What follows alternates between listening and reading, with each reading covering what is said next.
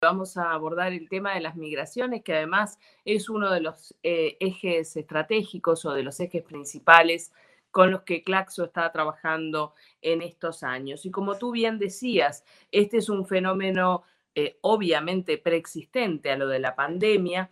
Em, pensemos, por ejemplo, la crisis migratoria que estaba atravesando América, que está atravesando América Latina y el Caribe, de acuerdo a algunos de los datos que ha difundido el BID en las últimas semanas, eh, se habla de aproximadamente un aumento del 70% de los migrantes que provienen a su vez de otras ciudades de la región latinoamericana y caribeña.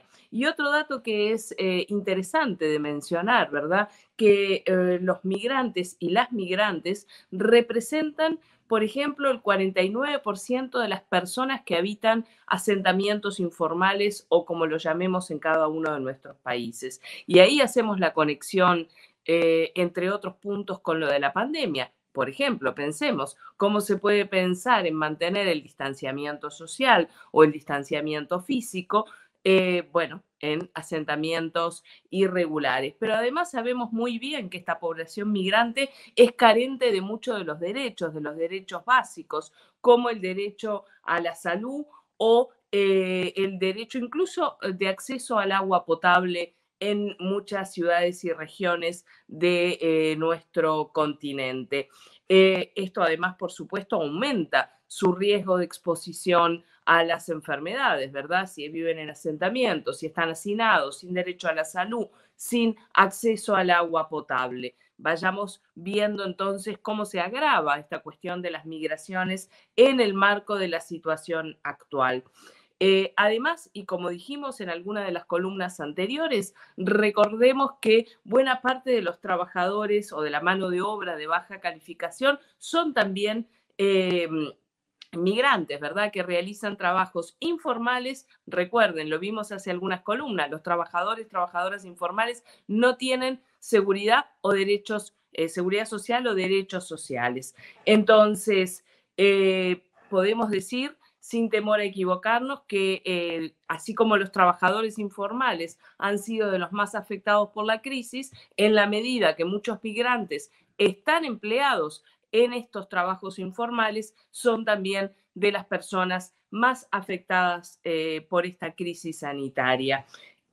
Pensemos también en las respuestas que nuestros países han dado en el marco de esta crisis sanitaria cierre de fronteras, anuncios de, deportaciones masivas y también la limitación de la atención médica en eh, lo que se llaman los centros de eh, detención en algunos países o los campamentos de las personas migrantes. Se han endurecido y mucho eh, los mecanismos de control en relación a eh, estos puntos y, además ha aumentado algo que nos preocupa particularmente, todos los discursos eh, vinculados al rechazo a las personas migrantes, a la xenofobia y a la discriminación hacia eh, estas personas, desde la población en general, pero también desde las autoridades que han tomado medidas en varios de nuestros países mm, represivas o lo que ellos llaman algunos excesos, y hay varios ejemplos que no me voy a detener en ellos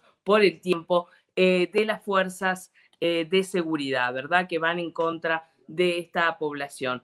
Hay otra faceta que me gustaría mencionar y es en lo que refiere a la cuestión económica, ¿verdad? Sabemos que en las eh, principales economías de origen de las remesas, es decir, aquellas economías donde se originan estas remesas, por ejemplo, el caso de Estados Unidos para México, Centroamérica y el Caribe, y quizás el caso de Europa para los países de América del Sur, bueno, sabemos la situación que están enfrentando, ¿verdad? Tasas de desocupación, eh, menor crecimiento económico. Esto va a implicar también una menor posibilidad de envío de esas remesas en países como por ejemplo eh, El Salvador y Honduras, donde las remesas representan un 20% eh, del PIB, o el caso de Haití, si buscamos el más extremo en nuestra región, donde las remesas son prácticamente un tercio del Producto Bruto Interno. Entonces, vaya si nos tenemos que preguntar por este tema de las migraciones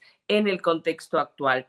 Quizás deberíamos también incluir una breve reflexión sobre eh, qué hacer en este marco, ¿verdad? ¿Qué hacer en este marco de la emergencia sanitaria y frente al cierre de fronteras de los estados como en la mayoría de nuestros países en este momento. Bueno, uno de los primeros elementos es asegurarle los derechos sociales básicos a las personas migrantes, es decir, no hacer esta distinción entre ciudadanos, ciudadanas y migrantes. Y estoy hablando del derecho a la salud y que también los programas que los distintos estados están implementando incluyan como beneficiarios a quienes están en esta situación. Recordemos que, por ejemplo, Naciones Unidas convocó a incluir justamente a las personas migrantes y también a las personas eh, refugiadas en estos planes que se están desarrollando, estos planes integrales que se están desarrollando en los distintos países. Eh, creo que lo que nos presenta esta situación es una excelente oportunidad para volver a reflexionar sobre el fenómeno de la migración, sobre el fenómeno de la migración, por supuesto, a largo plazo y desde una mirada más integral. Y por eso traigo el tema hoy que estamos hablando en todas estas columnas sobre desigualdades, porque debemos trabajarlo, por supuesto, como una cuestión de derechos humanos, ¿sí? La movilidad humana como un derecho, pero también entendiendo cómo las migraciones se intersectan o la interseccionalidad de las migraciones con las otras dimensiones de la desigualdad que hemos abordado anteriormente, la de género, la dimensión del trabajo, de la salud, en fin, todas las que hemos ido trabajando y entender que este agravamiento que vemos en el marco de la pandemia es en realidad un problema estructural, uno más, un problema estructural más en el marco de las desigualdades de América Latina y el Caribe. Pensaba Karina en cómo las migraciones son eh, cuestiones de, todos los días, el movimiento, la movilidad humana se, ha transformado en algo totalmente habitual este, y obviamente pensaba también cuántos, eh, cuántos políticos y políticas utilizan a veces a los migrantes, como diríamos en algunos lugares de la región, como chivo expiatorio para culpar de, de las cosas que suceden, de los problemas económicos. Qué difícil que a veces se hacen algunas discusiones cuando se ponen en juego de esa manera, ¿no? A, los migrantes o son puestos eh, en discusión política de esa manera. Absolutamente, por eso hablábamos del fenómeno eh, de la discriminación, la xenofobia, ¿verdad? Que surge con estas poblaciones, mirarlas como una amenaza, no se sabe bien a qué, pero una amenaza, ¿verdad? A los derechos supuestamente a los derechos de quienes habitamos los distintos territorios. Y eso va eh, bueno, justamente en contra de reconocer la movilidad humana como un derecho y entender los factores estructurales que están por detrás